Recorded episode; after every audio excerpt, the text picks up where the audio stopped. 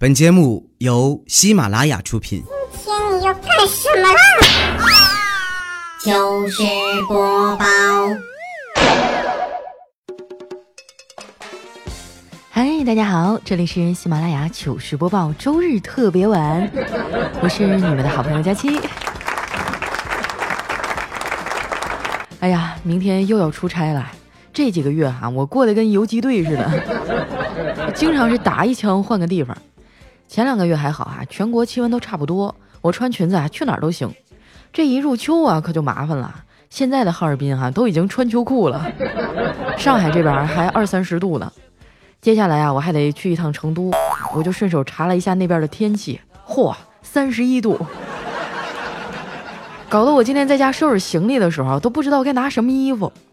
我正在那儿纠结呢，丸子给我来电话了，我就随口问了他一句，我说丸子啊，明儿出差你都带什么衣服啦？丸子说，嗯，我带了三件 T 恤、两条裤子、四条裙子、两个风衣，还有那个……哎，对对对对对，停！你带这么多东西不沉吗？他说：“佳琪姐，我传授给你一个生活小技巧，如果你出差时间比较长的话，你最好穿着带着你不想要的衣服，然后一路走一路扔，等你转悠了一圈儿回家的时候啊，基本就两手空空了。”嗯，我觉得说的也有道理哈、于是呢，我就又蹲下收拾了一会儿，还没弄完呢，客户那边就又来电话了，说活动提前了，让我改签机票。俗话说得好啊，客户是上帝啊，他们有啥要求我都得尽量满足啊。挂了电话呀，我就赶紧给航空公司啊打电话要改签，结果打了半个小时都没打通，那边一直都是繁忙状态。后来逼得我实在是没招了，我就选了英文服务。没想到哈、电话一下就通了，我就平静地问：“Can you speak Chinese？” 对方沉默了一会儿，说：“嗯，你说吧。”然后呢，我们就全程用中文啊进行了亲切友好的交流。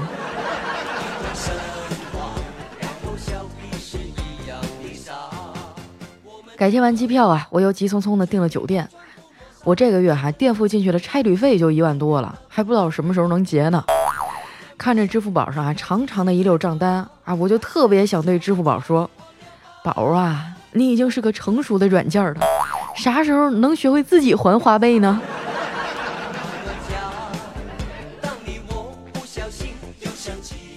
因为啊是临时改签，经济舱都卖完了，我只能咬咬牙啊都改成商务舱了。说出来你们别笑话我哈，这真的是我头一次坐商务舱，确实比后面宽敞不少。除了这个价钱比较肉疼以外哈，方方面面都提升了不止一个档次。我忍不住哈掏出手机自拍了起来，感觉那些空姐呀、空少啊，看我的眼神都跟平时不一样了。果然不一会儿哈，就有一个帅气的空少过来跟我搭讪。女士，您是不是坐错了？经济舱在后面。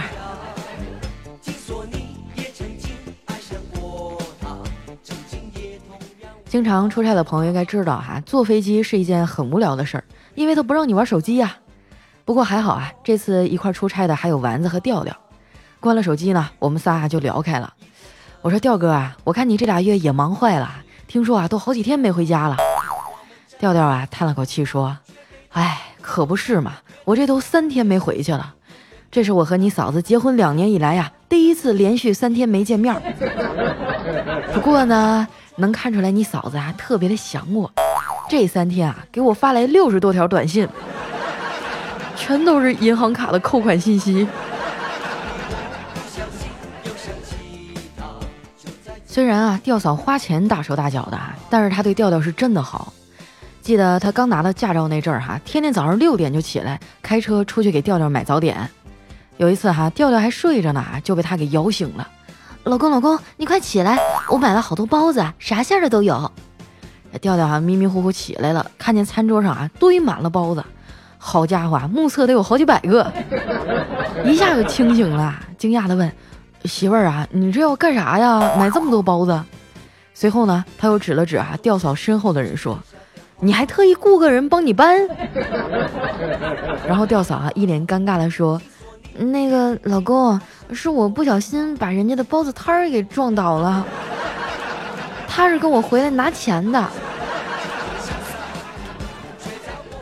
最后啊，调调赔了人家老板一大笔钱，人家才肯走。看着满桌子的包子呀，调调就忍不住啊抱怨了两句。啊，结果调嫂立马就不干了，又哭又闹的哈，就说你不爱我了，非要回娘家。调调当时呢也是在气头上啊，就没怎么哄。俩人啊就这样冷战了三天。后来啊，调调实在是忍不住了，就先开口说：“媳妇儿啊，你给我出一道加法题吧。”调嫂问他：“你想干嘛？”我我想求和。结果吊嫂笑了笑说：“那不如我们做一道减法题吧？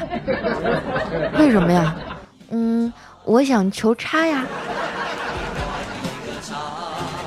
我觉得两口子之间哈就没有什么事儿是为爱鼓掌解决不了的。实在不行，那就再鼓一次。后来呀，两个人一顿翻云覆雨之后呢，调调点了一根烟，抽了一口，突然说。哎，宝贝儿啊，要不咱俩也把啪啪的全过程拍成微电影吧？等咱们老了呀，还能靠它回忆起咱俩的青春激情。结果吊嫂哈不屑地说：“哼，就你算了吧，别人的拍完还能算个微电影，你的最多就只能算个动态图。”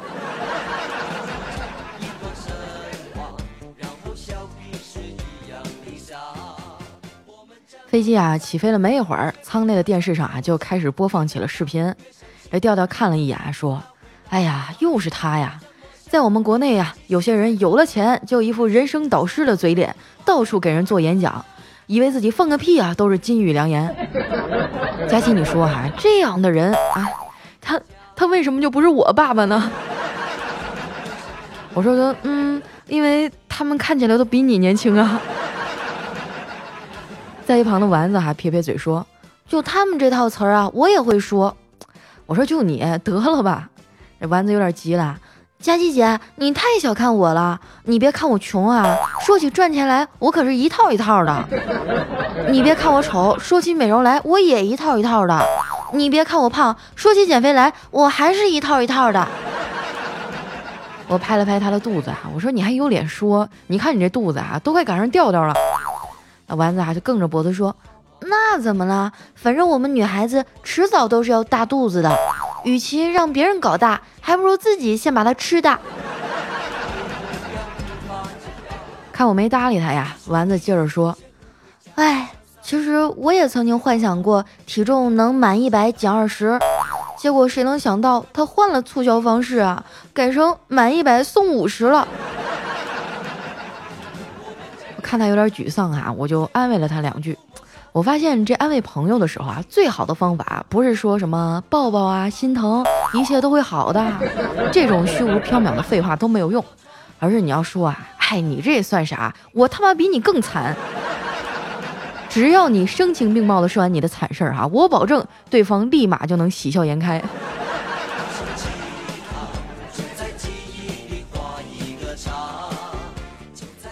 我劝了半天啊，丸子的心情总算是好了一点。他说：“佳琪姐，你说现代人是不是都看长相啊？我长成这样，以后可咋办呀？” 我说：“丸子啊，不是这样的，外表的美丽呢，总有一天是会消失的，留到最后的，剩下的就只有钱。”说到这钱哈，我真的是想哭了。我自己一天穷的叮当响啊，还整天有人跟我借钱。最让人心塞的是哈，借完了他们还不还。不过这一点呢，丸子做的还是挺好的，向来都是有借有还。前阵子呢，他手头紧哈，跟我借了一千块钱，昨天就还我了，还对我一顿感谢。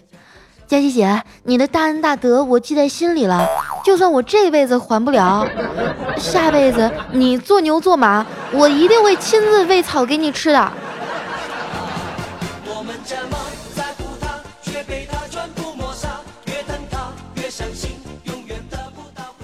下了飞机啊，我们几个找地儿吃晚饭。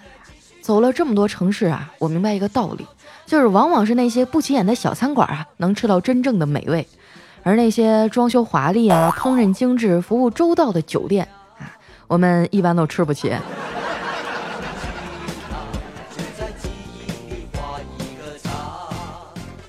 酒足饭饱以后啊，我们回酒店，路过了一个偏僻的地方啊，这灯光非常的昏暗。我眼睛的余光呢，突然就扫到了一个白色的影子。我猛地一回头啊，又什么都没有。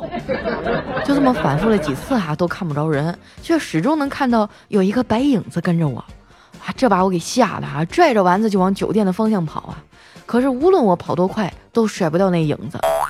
直到我惊慌失措地跑到酒店啊，想洗把脸冷静一下的时候，我才发现，哦，我的眼角有一个大米饭粒儿。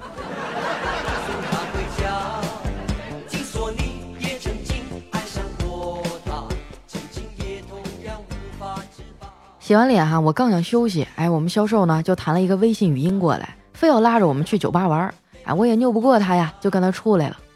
我们这个销售啊特别牛逼，很多的大客户都是他搞定的，而且无论每次哈面对多大的老板啊，他都能不卑不亢，一脸的从容。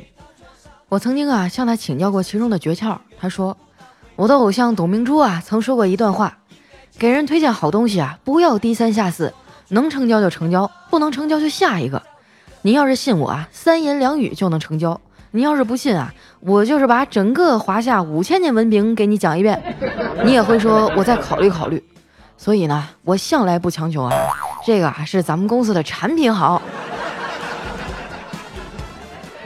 不过啊，话说回来，上帝是公平的。我这哥们儿呢，虽然在商场上是很得意的，但是在情场上呢，却十分的失意啊，基本上就是追谁都追不上那种啊。到了酒吧哈，我们刚坐下没一会儿，旁边啊就来了一个身材特别好的漂亮妹子。哇，当时这哥们儿看的眼睛都直了。这要是在《非诚勿扰》哈，他都得给这姑娘爆灯。可能是失败的经历太多了吧，这哥们儿有点怂，也不敢上去表白呀。我们撺掇着啊，让他喝了几杯酒。哎，这几杯酒下肚以后呢，他总算是壮着胆子给那妹子递了一张小纸条。递完呀，他就跑回来了，高兴地说：“这一次啊，应该能成。”我说你这么有信心啊？你写的什么呀？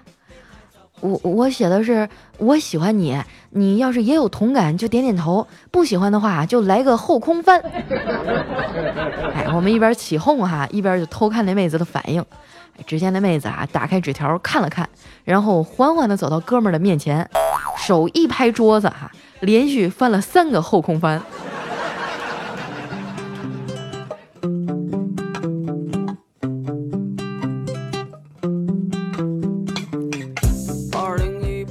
一听这熟悉的旋律哈，就知道是我云总的歌。这首呢是郝云最近的新歌哈，叫《望京》。又到了我们留言互动的环节了。那喜欢我的朋友还记得关注我的新浪微博和公众微信，搜索主播佳期。啊，同时呢，有什么好玩的段子啊，或者想说的话，可以留在我们节目下方的留言区啊。听完节目不要忘了点赞哈。一天天瞅给你们懒的哈，就动一下手不行吗？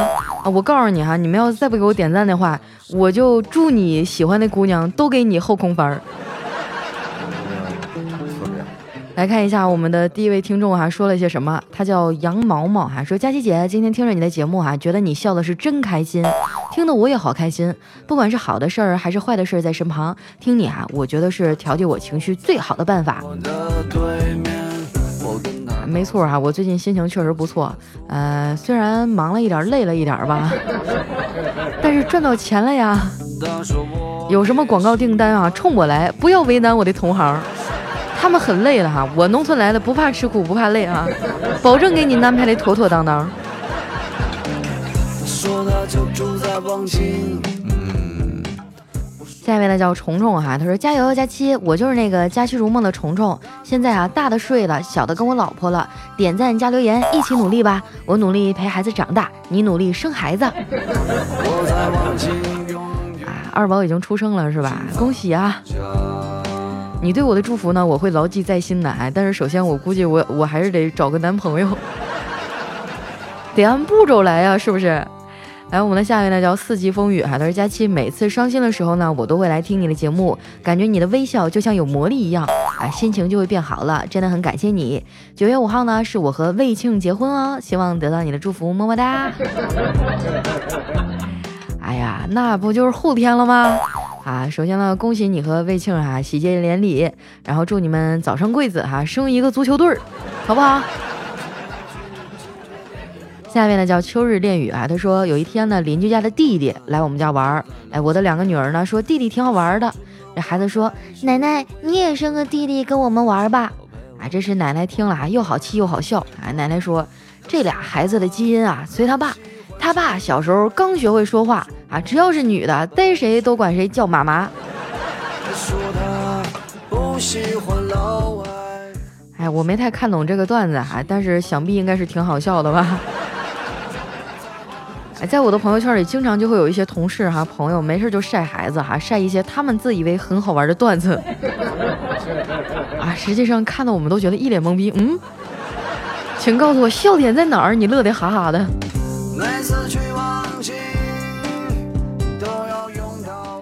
下面呢叫救火柴啊，他说那天中午呢，老板正在炒菜啊，我和同事们外出办事儿啊，回来以后，老板啊看着我俩就对我同事说，啊那个谁，你去买两个蒜头回来。啊，我这同事不知道是耳背了还是泪蒙圈了哈，就问了一句，买两个罐头，啥罐头啊？看着老板一脸黑线哈，我赶紧提醒他，这老板是让你买两块蒜头回来。他似懂非懂的点点头哈，转身去了市场，买了两瓣蒜头就回来了。是吧？一看就是南方人吧，两瓣蒜头都卖给你。这要是搁北方啊，我跟你说，那摊主都得跟你打起来。我们这边买哈，都是一辫子一辫子那么买。辫子是什么意思呢？就是那个绳啊，把那大蒜都穿成一一长串儿，这个叫一辫子蒜。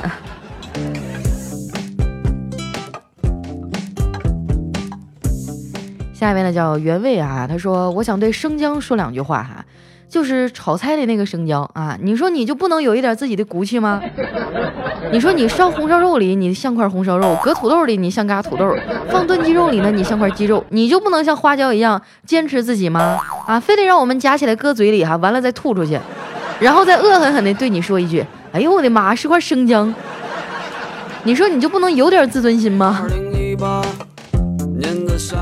真的是哈，我每一次吃饭吃到生姜的时候，都有一种，哎呦，就这一顿饭白吃了的感觉，瞬间好心情就破坏殆尽了。真的不如下位小伙伴呢叫 Candy 啊，他说佳期很喜欢你的声音，觉得很舒服，你的声音陪我走过多少个无助的夜晚。就在昨晚啊，我被小三儿了，跟他坐在店里聊天啊，然后一个女的进来指着我说他是谁？哈。当时我就懵了，我问这男的：“这是你女朋友吗？”他说是，然后我就走了，我也没有闹，我也没有闹的资格，我就默默低头走开了。我不怨谁，我就怨我自己。就那么一个，我觉得西安姑娘哎呦，我就是提前，你并不知道这件事儿是吧？就是在这段关系当中，你是处于一种无知的状态，然后才跟他谈的。那那这事儿不怪你啊，主要这男的太渣了。我要是你哈，我就当场我就得找碗开水泼他脸上，热水都不能泄出我的愤怒了，必须得开水。哎，所以说女孩子们谈恋爱的时候一定要仔细的甄别哈，因为现在的这个这种男生哈，有的表面纯良，实际上背地里干干尽了坏事儿。当然，大部分的男生还是很好的啊，就是希望你们仔细的去辨别一下，嘴太花花的那种，不要跟他谈对象。他跟你说的这些，肯定也跟别的女的说过。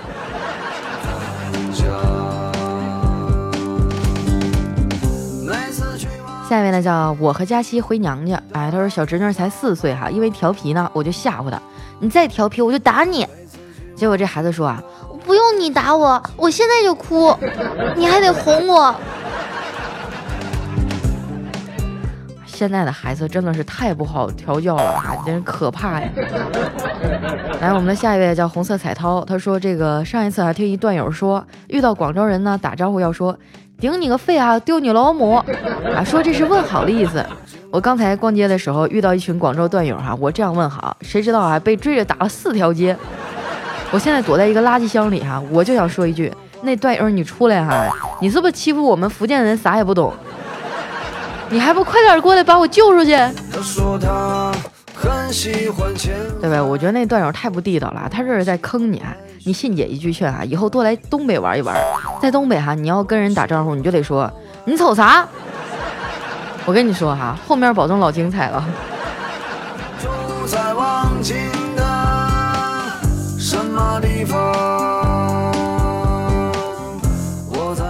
下一位小伙伴呢叫苏淡雅，他说有的人啊懂事的让你心疼，有的人呢却蛮横无理让你到爆炸，就像性格上的两个极端，可以温顺的像条小狗，也可以火爆的像头野兽，愤怒的时候啊十头牛也拉不住。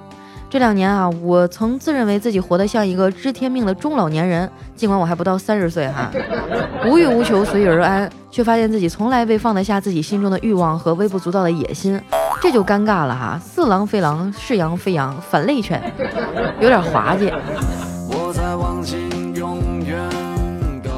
啊，这种心态呢，其实我也有哈，有的时候觉得自己老子全天下最牛逼。有的时候再看看身边的人哈，又觉得自己心里很慌张啊！怎么大家都那么厉害？我得加紧努力才行，我还是夹着尾巴做人吧。这种迷茫人人都有哈。下面呢叫名字长才能被主播记住。他说，呃，这两期哈听你说玩一款游戏能玩十年，没错，我就是那个地下城与勇士的十年老玩家。天空套啊是一种身份的象征，从高一到现在，孩子都快一岁了，我一直在玩，只不过呢，以前玩的是青春，现在玩的只剩情怀了。任何东西啊，你得坚持就成习惯了，许你万事荣光。八百万勇士都懂哈，同时呢，也祝福佳期的节目越办越好。嗯，哎呀，那你真的是很有毅力哈，我早就脱坑了。说起来也惭愧哈，上了班以后。这个工作越来越忙不说，身体状况也不太好，啊，熬夜有点熬不动了。就以前一下副本哈，我跟你说，我就能一直玩一宿，第二天早上生龙活虎的去上课。我现在我坐到后面两点，我整个人腰就疼的不行了。八百万勇士，对不起，我先脱坑了。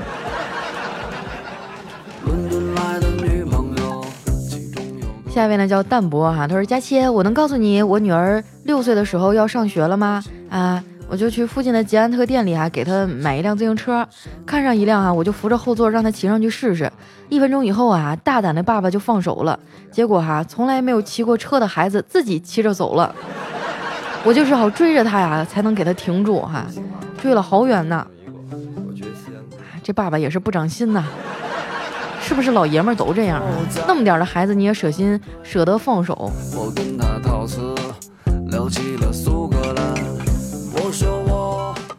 下面呢叫散落星空的记忆哈，他说世界上两件事最难，一呢是把自己的思想装进别人的脑袋，二啊是把别人的钱装进自己的口袋。前者成功了叫老师，后者成功了叫老板，两者啊都成功的叫老婆。哇！那我也好想当老婆啊！来看一下我们的下一位叫图迷时代啊，他说真的有时候你无法分辨身边的人是人还是狗哈，啊，就是滴滴也好，职场性骚扰也好，身边的亲朋的性侵也好，有的时候真感觉一个女生啊，安全活到老真的特别难。没错哈，我觉得有必要下次做一期这个关于单身女性哈怎样保护好自己的这样一个节目了。等我回头传一传段子哈。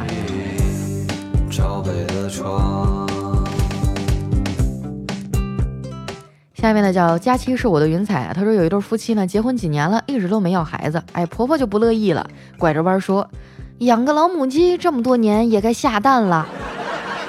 没多久儿媳妇就怀孕了，还是个双胞胎。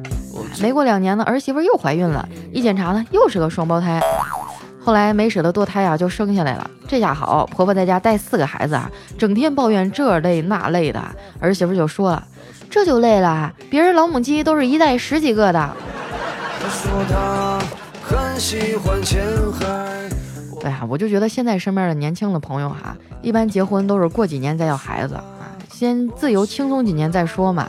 因为有了孩子以后啊，真的整个人就被拴在家里了。但老一辈不同意啊，就经常念叨：“哎呀，你早点生吧，你生完妈还能帮你带一带。以后我老了，你可怎么办呀？”巴拉巴拉巴拉巴拉。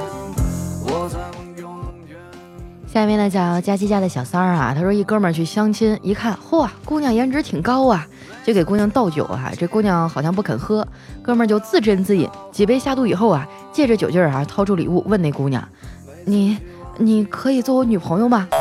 哎，这姑娘居然想都没想啊，坚决的摇了摇头。哎，哥们儿很伤心啊，觉得脸面全无，说了声拜拜啊，转身就走。没走几步呢，这姑娘啊追到门口大喊：“哎，你！”哎，哥们儿激动的跑了回来啊，期待的看着姑娘。只听她弱弱的说了一句：“哎，你你你是不是应该把单先买了呀？我请他去汽车电影院看片片，几十人没怎么看。下一条呢，来自于佳琪的陆墨，他说第一次哈去女朋友家，在路上了，我就问他，呃，你妈做饭我要打下手吧？你爸喝酒厉害吗？这女朋友说，哎，你不用给我妈忙活，陪她聊天就行。我爸沾酒就醉啊，从来不喝。听我女朋友这么说啊，我就放心了。可是啊，谁能想得到，他怕炒菜是真香啊，他妈也是真能喝呀。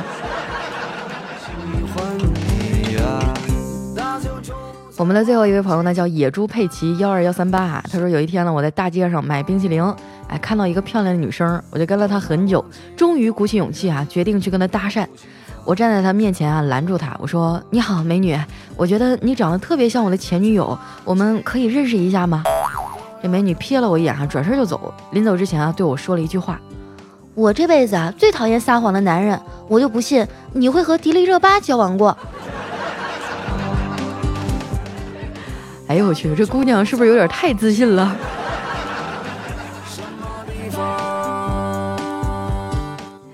好了，那今天留言就先到这儿了哈。喜欢我的朋友，记得关注我的新浪微博和公众微信，搜索主播佳期，是佳期如梦的佳期。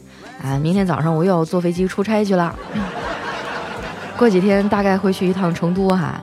呃，有没有成都的小伙伴约个饭呀？和我在成都的街头走一走，嗷嗷嗷。好了，那今天节目就先到这儿啦，我们下期再见，拜拜。